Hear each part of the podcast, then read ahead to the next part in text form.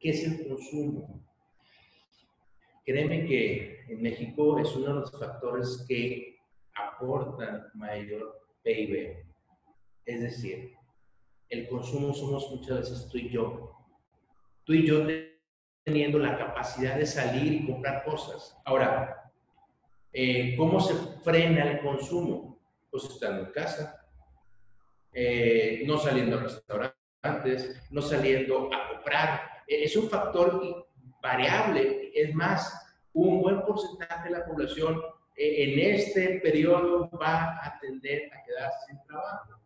Y eso significa hacia adentro tener menores capacidades de gasto. Eso implica precisamente porque eh, en las estadísticas observamos una caída de nuestro Producto Interno Bruto que puede ir desde el 6% hasta cerca del 10%. Eso es prácticamente imprecedente y sobre todo es un factor que tenemos que estar volteando a ver. ¿Qué pasa si nuestra economía se detiene? Ese es, ese es el factor que yo quiero ponerte en la mesa. Te hablé de, inflación, te dije, no voltees a ver inflación. No es realmente lo que tenemos que estar volteando a ver ahorita. Número dos, eh, el tipo de cambio. Pues te puede afectar, ¿no? Pero realmente donde sí o sí te va a afectar es en la caída del Producto Interno Bruto.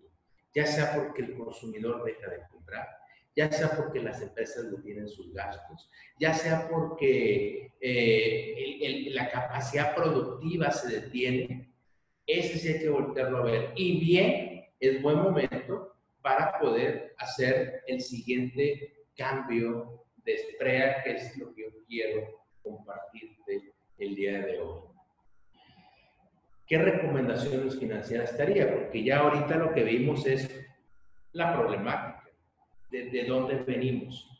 Eh, por eso siempre me gusta poner en contexto, decir, bueno, ¿qué tengo que voltear a ver? Eh, ¿Y qué, qué es importante que yo escuche financieramente para yo poder extender una recomendación adecuada en mis, en mis clientes o en mi empresa donde yo trabajo? Primeramente, eh, siéntate con tu estado financiero. Analiza tu estado financiero. Y, y, aquí te puse un par de estados financieros, el balance general y el estado de resultados. Salvo que tu negocio tenga un, un impacto positivo en esta crisis, y yo no quiero decir que no lo pueda tener, y yo no estoy diciendo que tu negocio no pueda estar ahorita captando las mieles de los ingresos, porque mientras la economía se está moviendo, en, algún lado la economía se está moviendo. En el sector, por ejemplo, de eh, cubrebocas y aparatos de, sanidad, de, sanitización, es un sector que ahorita los números están repuntando económicamente. Hay sectores que están repuntando. El tema de la capacitación, por ejemplo, mi tema, eh, mi tema es, yo, yo ahorita estoy buscando precisamente eh, encontrar o tener mecanismos, estoy probando mecanismos para hacer eficiente este proceso y que, que tú te sientas en una conferencia, nada más que sentado en tu casa, y que no sea un, un monótono comentario mío, sino que realmente impacte en, en tu capacitación. Y eso es importante.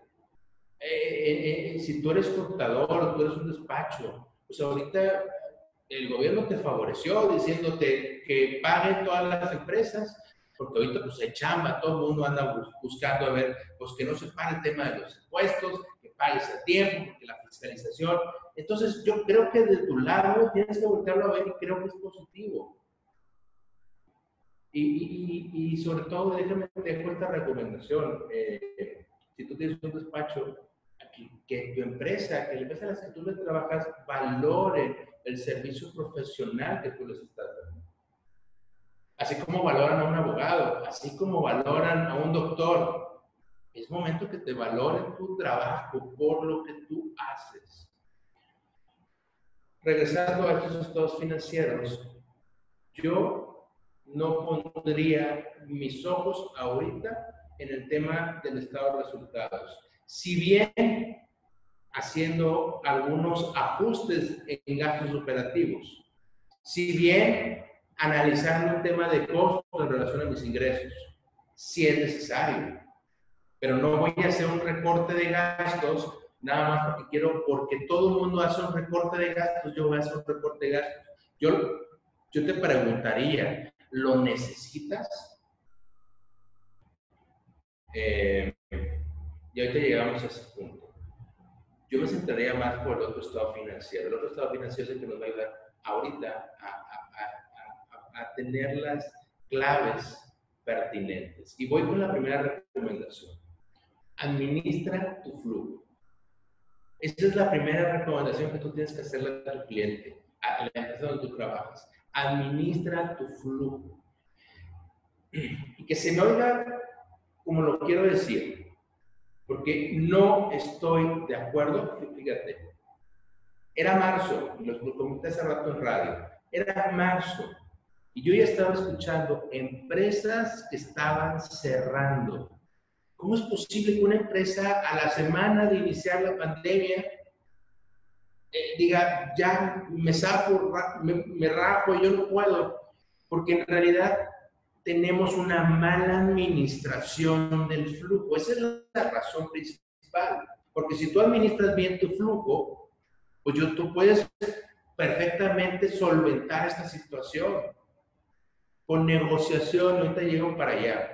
Administra tu flujo. Por lo tanto, si me voy al estado financiero, ¿dónde está? Ese es mi capital de trabajo. Tiene que ver con inventarios, tiene que ver con recuperación de clientes, tiene que ver con pago de proveedores, tiene que ver con la administración de mis recursos. Eso es el punto número uno que yo te dejaría por hacer. ¿Dónde está tu dinero? ¿Está en bancos? Ahorita sí conviene poder eh, generar un bienestar financiero en la empresa en, el capital de trabajo.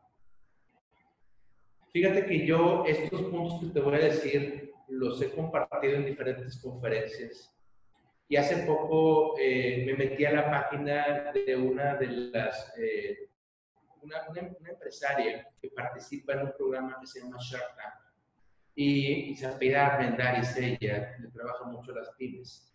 Y viene en un, en un video que ella hace sus recomendaciones y dije, qué interesante, nos alineamos casi en todas las recomendaciones. Yo no la había visto, pero para que veas la base que tienen estas recomendaciones dentro del éxito, dentro de lo que estamos viviendo. Nadie, antes tenía, habíamos tenido la oportunidad de presentar ese tipo de, de, recomendaciones, porque para empezar, la última gran crisis que tuvimos en México fue hace 25 años. Pero hoy nuestra crisis es diferente y tenemos que entenderla. Administra tu flujo, es decir, paga a mis proveedores, ojo, ¿eh? no significa no voy a pagar a mis proveedores, paga, pero aquí viene la clave y, y, lo traigo más adelante. Esta es la crisis de la comunicación, de la negociación, de aprender a negociar, de sentarte con tus clientes, de sentarte con tus proveedores, de sentarte y dialogar. Hay, precisamente en Shark Tank, viene un empresario que me encanta una reflexión que hace. Eh, dice que hace 15 años estaba en la quiebra y lo que hizo fue, se sentó con sus proveedores y les dijo, les tengo dos noticias. Una, no, no tengo llamadas. Y dice, pero quiero que me tengan la confianza. Y esto va a salir adelante. Y yo me comprometo a pagarles. Fíjate qué interesante. ¿Qué hizo? Se sentó con ellos. ¿Qué hizo? Dialogó, se comprometió y les habló claramente. Este es, este es el momento de la administración del flujo pero también de, de la buena comunicación con, tus, con tu línea estratégica y primordial del negocio. Punto número dos es ahí, inventarios más eficientes. ¿Qué tienes? Voltea a ver, analiza tu inventario. Hay, me he topado con un montón de clientes que tienen el montón de inventarios y que no se quieren deshacer de ellos porque pues, les costó, eh, y tienen a veces dos, tres años con ese inventario detenido, lo compraron a lo mejor barato, pero quieren venderlo y sacarle ventaja. Ahorita, la ventaja está en, en, en la caja. Ahí está la ventaja. Porque en la caja te va a dar capacidad para pensar fríamente. En la caja, tú, si tú tienes tu dinero en la caja, tú vas a tener la frialdad o, la tranquilidad para decir, bueno, ¿saben qué? Tenemos este, este colchón del tiempo, vamos a trabajar. Me explico. Eh, quiero que voltees a ver y que analices tu capital de trabajo, que veas dónde está tu cliente. Tienes clientes que te deben desde tiempo. Es buen momento para sentarte y decir, ¿sabes qué? Vamos a negociar. Yo ocupo ese dinero en mi caja. Tú me debes de hace seis meses. Vamos a, vamos a partir, vamos a hacer esta negociación. Tú sabes cómo son tus números, pero tú negocias. Tú ocupas tu dinero en la caja. Eh, y obviamente el punto de organiza bien y administra tus pagos. Yo el primer punto que puse ahí, para no pasarlo por alto, dice pymes igual ingreso familiar. Es que muchas de las pymes, eh, el negocio y la familia están metidos. Incluso los ingresos de la pyme están muy metidos con los ingresos familiares. Y es buen momento como para dedicarlo, decir, ¿sabes qué? ¿Qué, es más importante ahorita? ¿Tu, tu mediano y largo plazo que está en tu negocio o seguir teniendo estas salidas de dinero para darte una vida ahorita a lo mejor no es buen momento. ¿De acuerdo? Punto número uno, administra tu flujo. Punto número dos, las deudas hoy es para invertir, no para gastos. Yo sé que esta conferencia dan todos estos puntos hace un par de semanas yo tengo grandes amigos y, gente que me, con la que he participado en diferentes bancos. Y me manda esta chica, una, una directora del banco, dijo, no hombre, tú siempre recomendando que no agarren dinero. Pues nosotros vivimos de, de eso. Me encanta, porque sí es cierto, el banco vive de eso, pero yo también tengo que hacer recomendaciones que sean correctas, sanas y adecuadas para ti la deuda es para invertir, no para pagar de gastos. Eh, ocupas invertir en materia prima que luego se va a convertir en dinero. Pues a lo mejor ahí está la deuda, vas a pagar costo financiero. Ojo mucho con, con, los, con las eh, ayudas, con los apoyos que puede venir de un banco, de otro banco. Mira, el apoyo para pymes que salió directamente para ti revisa el costo financiero de este tipo de apoyos y sobre todo valora si realmente necesitas ese dinero.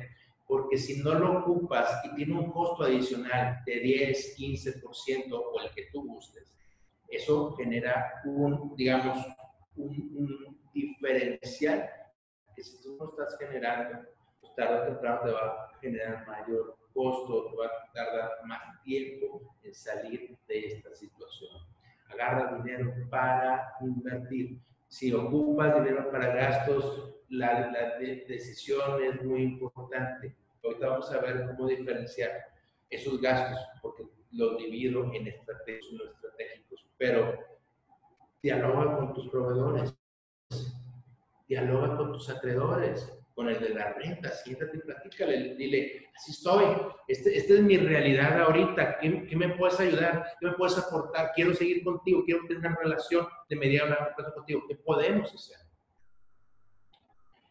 Dialoga con tus empleados. Me, en el radio surgió una pregunta que decía, ¿qué hago? Eh, yo ya estoy llegando a un límite, ¿puedo bajarle a un 70% del sueldo de mis empleados? O pues tengo que prescindir de algunos de ellos, ¿qué hago? Pues está en el diálogo, está en la comunicación. Ahí está fundamentalmente sustentado toda la comunicación. Siéntate, les digo, vean a sus empleados y a sus colaboradores como gente adulta, no como niños. No queramos ocultarle cosas, menos ahorita. Entre más reales seamos, más, más eh, eh, alianza podemos tener con los que nos rodean. No les digan, me va muy bien, me va muy bien, oye, está padrísimo, qué bueno, esto ya lo estamos librando. No, sean realistas con su situación actual. Punto número tres. Estamos ya, ya terminados, nos faltan unos 10 minutitos. Punto número tres. aquí te lo puedo mostrar, negocia clientes, proveedores con todos. Genera negociaciones directas con tus proveedores. Dile, oye, si te fíjate, vas a ocupar tu casa. Oye, si te pago anticipadamente, revisa cómo está tu proveedor. A lo mejor tú estás mejor que tu proveedor. No seamos egoístas ahorita. Entendamos la situación. No, egoístas es pensar en mí y en los demás no me importa. Es ser realmente, por eso platiqué el tema del sismo del 85, porque salimos a las calles a ayudar a la gente. Ahora necesitamos ver nuestra empresa y ver si de nuestro lado podemos aportar bienestar a otras empresas. No el bienestar como lo dice mi presidente, sino el bienestar empresarial.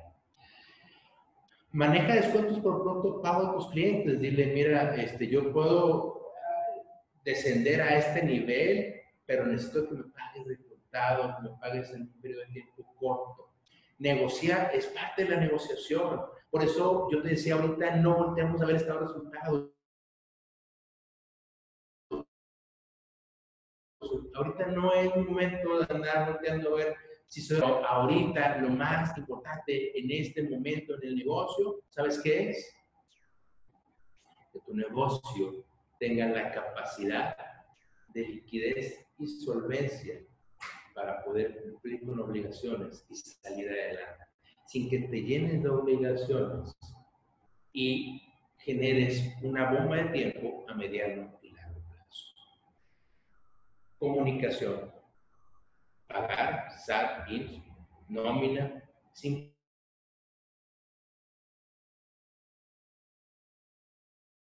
importante todos los puntos que acabo de decir. Para mí, esta es una de mis asesorías primordiales, principales que he dado en los últimos meses, más bien en el último mes. Utiliza tus activos no estratégicos ¿Qué significa un activo no estratégico? Debo tener cosas allá guardadas que no son para mí estratégicos dentro del negocio. Pongo mucho el ejemplo que cuando eh, Soriana compró la comercial mexicana hace unos años, eh, se endeudó, emitió acciones, emitió bonos, pero uno de los puntos importantes es, y dijo, vendió activos no estratégicos Puede haber sido tiendas, pueden haber sido fierros, pueden haber sido bodegas que no suman a la estrategia del negocio. La estrategia quizá va a cambiar, la meta no. La estrategia va a cambiar. ¿Cuál es tu estrategia?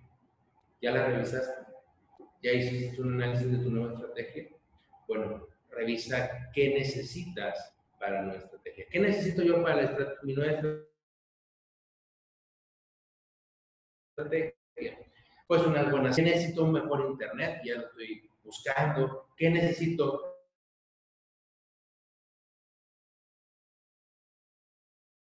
Cosas que me tengo que prescindir de cosas que para mí ya ahorita no es estrategia, pero que me sirven de flujo para enfocarme en, lo no, en lo estratégico. ¿Me expliqué?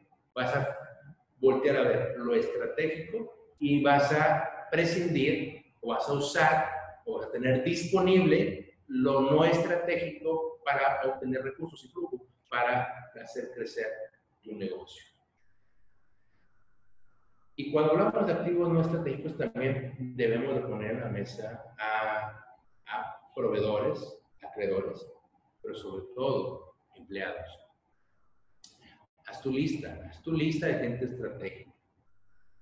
Cuida a tus empleados lo más que puedas, lo más que puedas. Recomienda a tus clientes que cuiden a los empleados lo más que puedas. No, que de tu boca no salga, lo primero que salga es, ah, despide, eh, sácalos, quítalos, cuídalos. Es un momento donde tenemos que apoyarnos. Si ya llegamos a un punto donde no podemos, tenemos que diferenciar lo estratégico y lo no estratégico.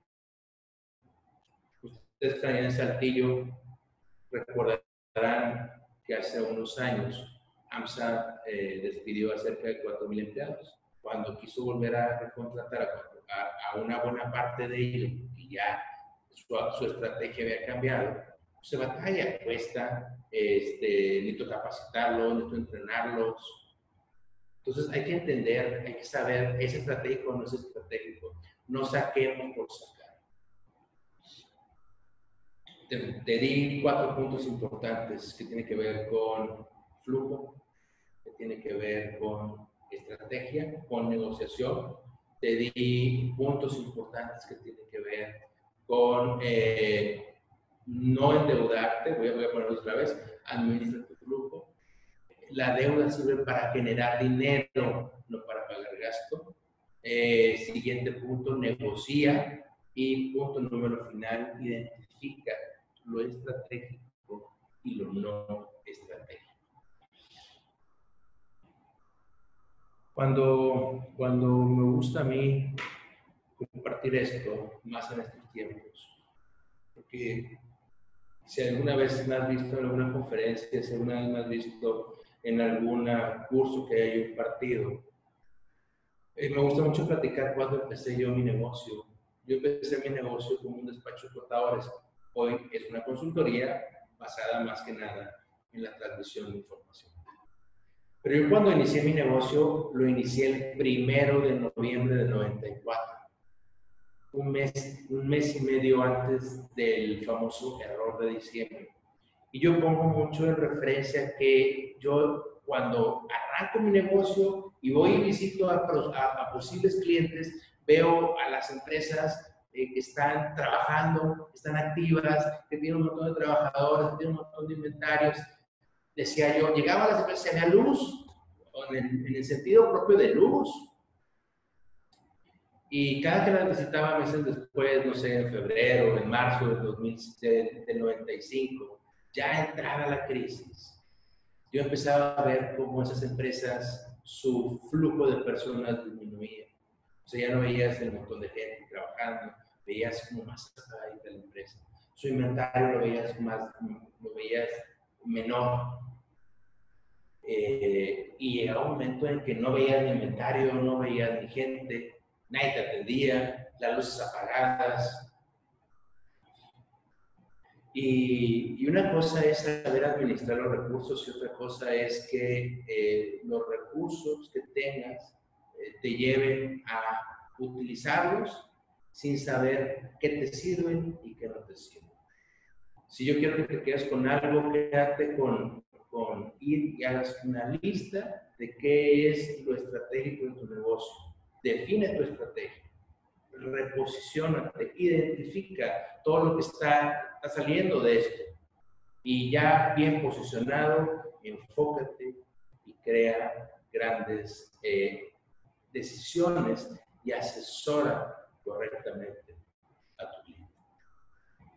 Muchas gracias. Agradezco enormemente, contador este, Mauricio, el que compartas eh, con nosotros el día de hoy.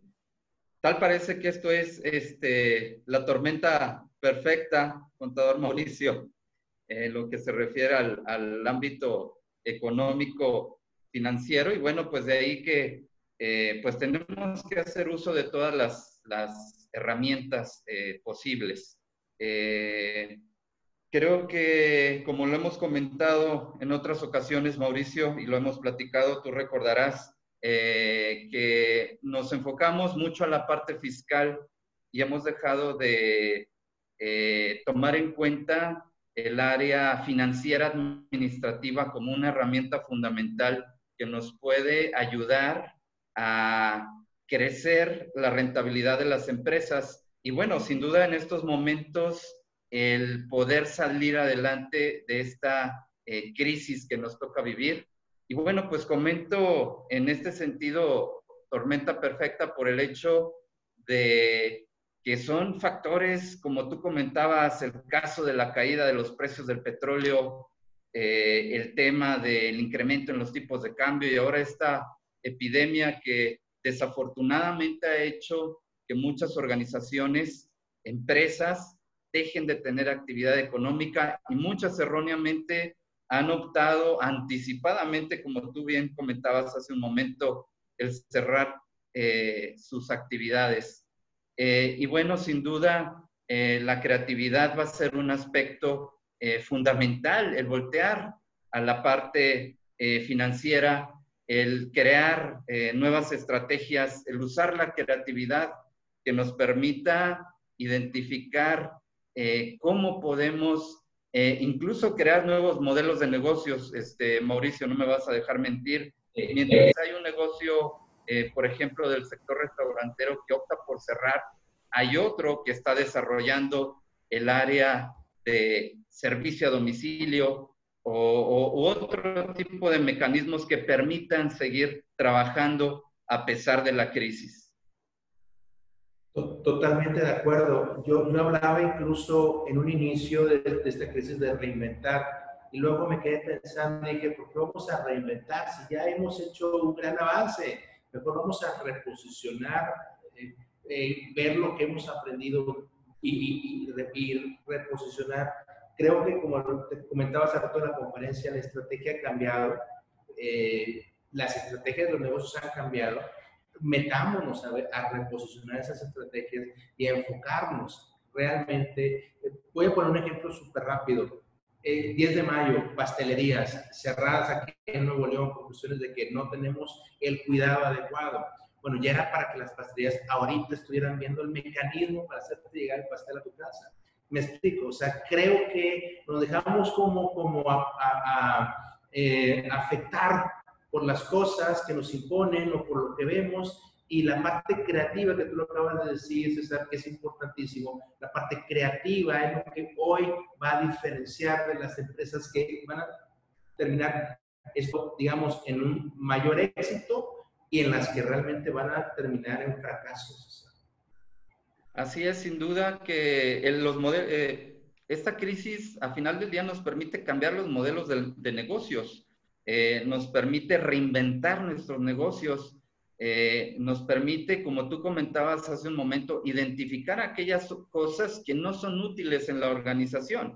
Es decir, hay muchas operaciones o actividades o gastos que llevamos a cabo en el día a día que a final del día no tienen una razón de ser dentro de la empresa. Ahora sí que identificar aquellas actividades esenciales también dentro de la empresa, de las que no las son y empezarlas a eliminarlas, porque a final del día esto nos va a permitir también reducir costos.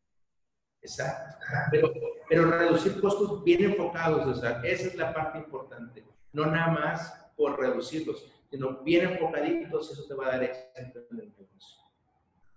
Así es, sin duda, rubros que no afecten la operación eh, del negocio, como lo sería, eh, me ha tocado ver algunos casos en donde recortaron el tema de publicidad, por ejemplo, y sobre todo enfocado a las áreas de, los temas de las redes sociales, que sin duda actualmente, contrariamente, es en, el tema que estaríamos, eh, que tendríamos que empezar a invertir. A final de cuentas, es una nueva forma en la cual podemos apuntalar las ventas del negocio. Exacto, totalmente de acuerdo. Eh, fíjate que una, una este, de las preguntas que nos hacían era, ¿cómo puedo proteger mi ahorro? ¿En qué puedo invertir en este momento en que, pues finalmente las bolsas empezaron a, caer al inicio del mes de abril? ¿Cuáles son, cuáles son instrumentos financieros en los que tú eh, recomendarías invertir a los ahorradores? Fíjate que ahorita eh, uno de los, eh, en realidad, temas eh, bursátiles están muy expuestos. Yo no recomendaría que la gente invirtiera ahorita ni en bolsa ni en ningún instrumento de alto riesgo si no tuviera la tranquilidad de que ese recurso que va a invertir no lo necesita en el corto plazo. Esa sería una de mis recomendaciones. Ahora, si, si me preguntas, ¿conviene invertir ahorita en bolsa? Pues mi, mi respuesta es sí, porque bolsa ahorita está teniendo caídas importantes y yo creo que ya las caídas más, más ya se dieron, creo yo, no creo, creo que va a haber por ahí un par de, de, de, movimientos hacia la baja, pero, pero yo creo que a partir de aquí la tendencia ya es, va a ser positiva pero no en el corto plazo, sino en el mediano y largo plazo. Por eso, eh, ahorita invertir en bolsa es invertir en un momento donde los precios son bajos o son baratos, entre comillas, y que puedo tener una rentabilidad aún mayor, pero eh, pensando en un, en un proyecto de mediano y largo plazo. Nada de corto plazo y nada que necesito el dinero para pagar la colegiatura o para pagar la hipoteca. O sea, es dinero que yo me desprendo de él y lo voy viendo eh, que, que, a lo mejor va a subir o va a bajar sin preocuparme hasta en un plazo de mínimo 10 años. Y, y creo que puede haber una muy buena rentabilidad. Ahora bien, tenemos mecanismos mucho más este, de menos riesgo, que son toda la parte eh, de instrumentos gubernamentales e inclusive bancarios. 12 horas. Pagando eh, buena tasa de interés, eh, pero pues, obviamente estamos hablando de, de, costo, de costos financieros, más bien de ingresos financieros, que lo único que nos van a permitir es que la inflación pues, no impacte tanto en nuestra economía. Pero si la gente quiere invertir ahorita en bolsa, si es arriesgado, eh, yo sí recomendaría invertir en bolsa siempre y cuando el dinero que, estén invirtiendo no sea un dinero que en realidad quieran tener un, digamos, sacarlo en un corto plazo. Mínimo, yo le de 10 años, pero mínimo yo dejaría un colchoncito de 5 años. Y en 5 años ahí lo dejo. Y creo que sí hay una buena eh, visión para tener un buen retorno en un periodo de tiempo eh, mediano y largo, César. Así es, porque sobre todo, este, Mauricio, hay, hay preocupación también en el caso de los ahorradores. Este, ¿Qué debo de hacer ahorita con el dinero que tengo en el banco? Eh, ¿Debo de optar por instrumentos? ¿Qué instrumentos financieros son, son más estables, más seguros? ¿Es una opción las criptomonedas? Eh, el oro. Eh, finalmente, ¿qué instrumento financiero es el que puede dar mayor protección a mi ahorro? Digo, sin duda que el tema de la bolsa de valores ahorita es algo eh, de alto riesgo, pero aquí la, el cuestionamiento sería, ¿qué alternativas hay en el mercado para proteger mi ahorro? Fíjate, para proteger mi ahorro, definitivamente yo sí me metería a instrumentos de deudas, se le llama, eh, mercado de deuda que tiene que ver con... El mercado de deuda está dividido en instrumentos que emiten tanto las mismas empresas, que son bonos corporativos, como lo, lo es el mismo gobierno, como son los famosos CETES que todo el mundo conocemos, que son los certificados de la tesorería, pero sin embargo hay otros instrumentos también adicionales que emite el gobierno federal, como son bondes, udibonos, eh, y los pagarés bancarios, que también son un instrumento de, digamos, de eh, riesgo muy bajo. ¿Por qué riesgo muy bajo? Pues porque eh, definitivamente cualquiera de estos instrumentos te garantiza una tasa de interés de retorno y, y la devolución de tu dinero. Cosa contraria, como tú decías, César, si yo invierto en bolsa. Si yo invierto en bolsa mil pesos y, me compro, voy a poner un ejemplo, 100 acciones de 10 pesos y la acción baja a 9 pesos, pues yo no voy a, ya no me va a, eh, ya no me van a regresar a mí mis, mis mil pesos, a mi, a mi bolsa van a regresar 900. Esa es la, ese es, digamos, lo malo de invertir en un instrumento de alto riesgo como el bolsa. Tú comentabas otro, otro ejemplo como eran las criptodivisas o criptomonedas. Un ejemplo lo ponía yo al principio que es el Bitcoin. Pues así como el Bitcoin puede llegar a puntos muy altos, puede llegar a, puede llegar a bajar muy, mucho. Hay gente que compró un Bitcoin en, en mil, voy a poner en mil dólares por Bitcoin y llegó a costar hasta 20 mil dólares. O sea, ganó muchísimas veces más su dinero, pero de repente la gráfica cayó porque son instrumentos muy expuestos. Eh, y por último, eh, sigo recomendando el mercado de dinero. Eh. me, refiero a, a, a bancarios y a, temas de, bonos, bonos, gubernamentales.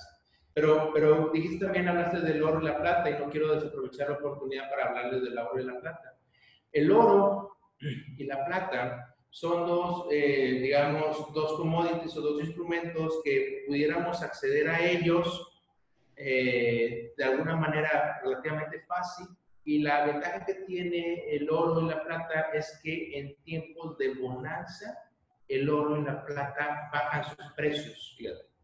Pero en tiempos de crisis, el, el oro y la plata empiezan a tender hacia arriba. ¿Por, qué? Porque la gran mayoría de gente voltea a ver como su tabla de salvavidas el oro y la plata. Y vamos a entender muy rápidamente que el oro y la plata se rige por la oferta y la demanda. Entonces, a mayor demanda, el precio del, de, estos, de estos instrumentos sube. Entonces, cuando hay crisis, la gente voltea a ver más el oro y sube el precio. Eh, habrá que voltear y ver, investigar un poquito. En, eh, hay, páginas, hay, hay este, aplicaciones como Investment que podemos ver el comportamiento y ver cómo ha ido creciendo la gráfica y ver el comportamiento si realmente vemos que todavía estamos en un buen tiempo, y plata es una buena, un buen un buen medio. No, no me he fijado las últimas semanas, fíjate, a de la plata. Qué buen punto, lo voy a voltear a ver. Este, pero muy seguramente el pico debe estar ascendiendo ahorita. Es muy seguro por cómo la gente empieza a tener incertidumbre y voltea a ver esos instrumentos como un instrumento de, digamos, de salvavidas. Eh, me gustaría compartirte algunos de los comentarios de nuestros participantes. Eh, Mauricio, mira por acá, el contador Chuy Ansures, a quien enviamos un caluroso abrazo a la distancia, nos comenta el tema de los años 90 del famoso error de diciembre, local, lo cual eh, originó, bueno, pues que se creara el Fobaproa, perdón, que actualmente, bueno, pues deuda que seguimos pagando todos los todos los mexicanos. Y bajo este orden de ideas, ¿consideras que de alguna manera las decisiones que ha tomado el gobierno han sido acertadas en el, en el sentido de no adquirir eh, mayor deuda? Híjole, tocaste un punto así muy medular. He estado siguiendo mucho las decisiones gubernamentales y, y, si bien eh, es un tema que el presidente actual volteé a ver con muchos, con ojos muy críticos sobre el fútbol pro, que lo fue. O sea, no, no, no, no deslindo esa mala responsabilidad empresarial, pero por ningún lado. Eh, pero yo siento que a veces satanizamos además ese, ese tipo de decisiones. Si bien el FOBAPROA fue una mala decisión por parte de muchos, de muchos empresarios, eh, salvó a la industria bancaria y salimos mucho más rápido de la crisis del 94. Eh, y, pero hoy, hoy volteamos a ver muchas de las decisiones empresariales con un, con un dejo de, de, preocupación y de, y de y, y, no cuida mucho el caso, por ejemplo, del préstamo que iba a estar dando el, el, el Banco de Desarrollo Interamericano al, al grupo empresarial, etcétera. Hay temas que a mí me llegan a preocupar mucho, muchísimo, sobre todo el que dijo el, día de ayer, que, que, pues ya no era necesario ahorita regular por el Producto Interno Bruto. Eh, son temas que me saltan mucho, por eso es un tema muy, muy, muy difícil de, de meterse, César, eh, porque hay que ver con mucho, mucha lupa eh, creo que la parte económica eh, se ha manejado de alguna manera relativamente bien los últimos años y, ha dado bienestar económico a, un sector empresarial y una clase media. Eh, hay, hay, áreas que tenemos que sacar adelante y, y, mejorar, claro, pero yo creo que la parte empresarial es muy, muy, muy importante y, y por eso repetía yo cuando inicié esta conferencia no hay que voltear a ver tanto los 80s y 90s como una crisis similar a la que estamos viviendo. Es una crisis totalmente diferente. Si bien tiene factores de desaceleración económica, de cierre de empresas, de aumento de desempleo, sí, pero el, el, contexto es diferente al que vivimos en el 94. Y hay que, hay, que, hay que tomarlos como crisis totalmente diferentes. Sin duda algo completamente atípico, creo que nunca nos había tocado vivir una situación eh, de tal naturaleza. Y bueno, fíjate, por aquí también, este, precisamente el contador Chuyan Sures nos hace un comentario interesante. nos dice, el argumento que se comenta por parte del presidente es que se tienen las reservas que ayudarán a que el país no tenga la necesidad eh, de obtener deuda. Y segundo, bueno, pues ha, argumentado en constantes eh, ocasiones que no quiere eh, caer en las recetas o estrategias que se han implementado en años anteriores. Finalmente es es, un cambio de paradigma también, Mauricio, en lo que se refiere a las decisiones gubernamentales. Sí, sí, exactamente. Y, bueno, yo, yo sí volteo con buenos ojos a ver muchas cosas, sobre todo la nueva deuda, pero hay cosas desde la política económica que hay que voltear a ver con un cierto, un cierto matiz en cuanto a nuestra actualidad eh, financiera y no caer, fíjate, déjame pongo aquí un, fondito de pantalla porque creo que les va a hacer sentido. A ver si puedo poner este fondito de pantalla. Míralo. A ver si, a ver si les aparece. No quiero que acabemos así, César. En esto que se llamó la crisis del 29, que es muy hacia atrás y, que realmente tuvo un impacto muy fuerte en las economías. Yo creo que eh, actualmente estamos viviendo más una crisis muy parecida a esta que a otras que hemos vivido.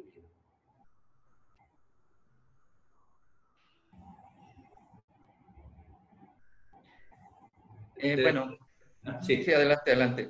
Sí, no, no, no, era mi comentario, era mi comentario. Ok, perfecto. Fíjate que otro, hace, hace un momento este, eh, comentabas, Mauricio, eh, diversos indicadores eh, financieros, la parte de la inflación, eh, los movimientos que hemos estado viendo en los precios del dólar. Y aquí un indicador que me gustaría que tú nos, compartieras de acuerdo a tu, experiencia. ¿Hay riesgo de incremento en las tasas de interés? no debería. No debería. te voy a explicar, te voy a explicar por qué. Eh, hace cerca de un mes, cuando toda esta crisis empezó a, afectar, sobre todo en Estados Unidos, eh, el gobierno de Estados Unidos, sobre todo el gobierno presidido por, por, este, Donald Trump, eh, hizo un comentario, bajar la tasa de interés al 0%. Ahorita la tasa de interés en Estados Unidos es del 0.25%. México, a su vez, hizo lo mismo, hizo un pequeño desliz hacia abajo. ¿Qué, significa? Y, quiero contestarte a tu pregunta desde un punto de vista económico, 100%, financiero, 100%. ¿Qué pasa ahorita si la tasa de interés se empieza a incrementar? Eh, eso significaría que la tasa de interés de nuestros créditos, de nuestras tarjetas de crédito, de todos los créditos variables, ojo, no fijos, se empiezan a incrementar. Entonces, lo que hace un incremento en la tasa de interés es una desaceleración del consumo. Y lo que se busca hoy en día es particularmente el, el impacto o que salgamos consumiendo. ¿Para qué? Para generar productividad y para generar otra vez que el consumo y Producto Interno Bruto pueda tener un respiro. ¿Y eso cómo se da? Pues principalmente bajando y jalando a la gente a que, a que no guarde su dinero, a que, a que lo invierta, a que lo gaste y bien, si tú tienes, digamos, un crédito, pues lo utilices con la tasa baja y consumas. Entonces, no creo que la tasa de interés en los próximos eh, meses, incluso años, eh, mientras salimos de esto, eh, va a tener un impacto en la economía, Eso es, eso es lo correcto y económicamente correcto. Sí, en definitiva, en definitiva que lo, que el gobierno buscaría en este caso, pues es eh, promover el, el, consumo. es, es, es, muy correcta el comentario que tú haces, que en el caso de Estados Unidos se eh, cayó pues dramáticamente el tema de las, de las tasas de interés, pero finalmente, como comentábamos hace un momento, esta es una situación completamente atípica, eh, crea mucha incertidumbre, en realmente cuál va a ser el, el, comportamiento de la, de la, economía, de los diferentes indicadores financieros. Y bueno, ¿qué más que conocer eh, el punto de vista de un, de, un, experto como, como tú lo eres en estos temas financieros? Eh, y bueno, pues, eh, por acá Olga Torres nos dice muchas gracias, muy buen expositor. Sofía Gutiérrez también, muchas gracias, excelente plática. Y bueno, pues prácticamente estamos por cerrar eh, la plática del día de hoy. Eh, Mauricio, ¿algo más que quieras agregar o compartir con nuestros participantes?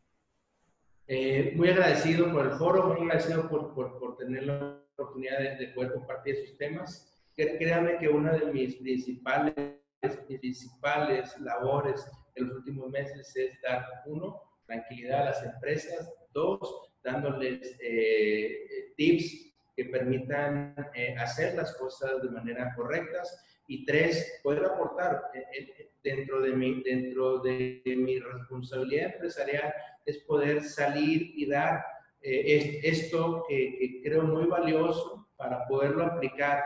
Si tú tienes la forma de poderlo también llevar a las empresas a que, a que menos empleo se pierda, a que más productividad haya y a, darle un pensamiento más financiero a tu cliente o a la empresa donde tú trabajas, eso realmente para mí vale la pena eh, este tiempo de poderlo compartir. Y muy, agradecido, muy agradecido por el foro y por el tiempo y agradecido a los que se conectaron a esta sesión. Agradezco enormemente, Mauricio, que hayas aceptado la invitación del día de hoy. Eh, sin duda que las crisis son también oportunidades de desarrollar nuestra creatividad y encontrar soluciones ante los diferentes temas que nos, se nos presentan. Vivimos un momento de retos muy importantes en todas las áreas y, y, sin duda, tú lo comentabas hace un momento, es un reto para la profesión, es la oportunidad de innovar y cambiar paradigmas, es la oportunidad de voltear a ver a las estrategias financieras, al área financiera, como una herramienta fundamental para crear eh, soluciones eh, ante esta situación que nos toca vivir.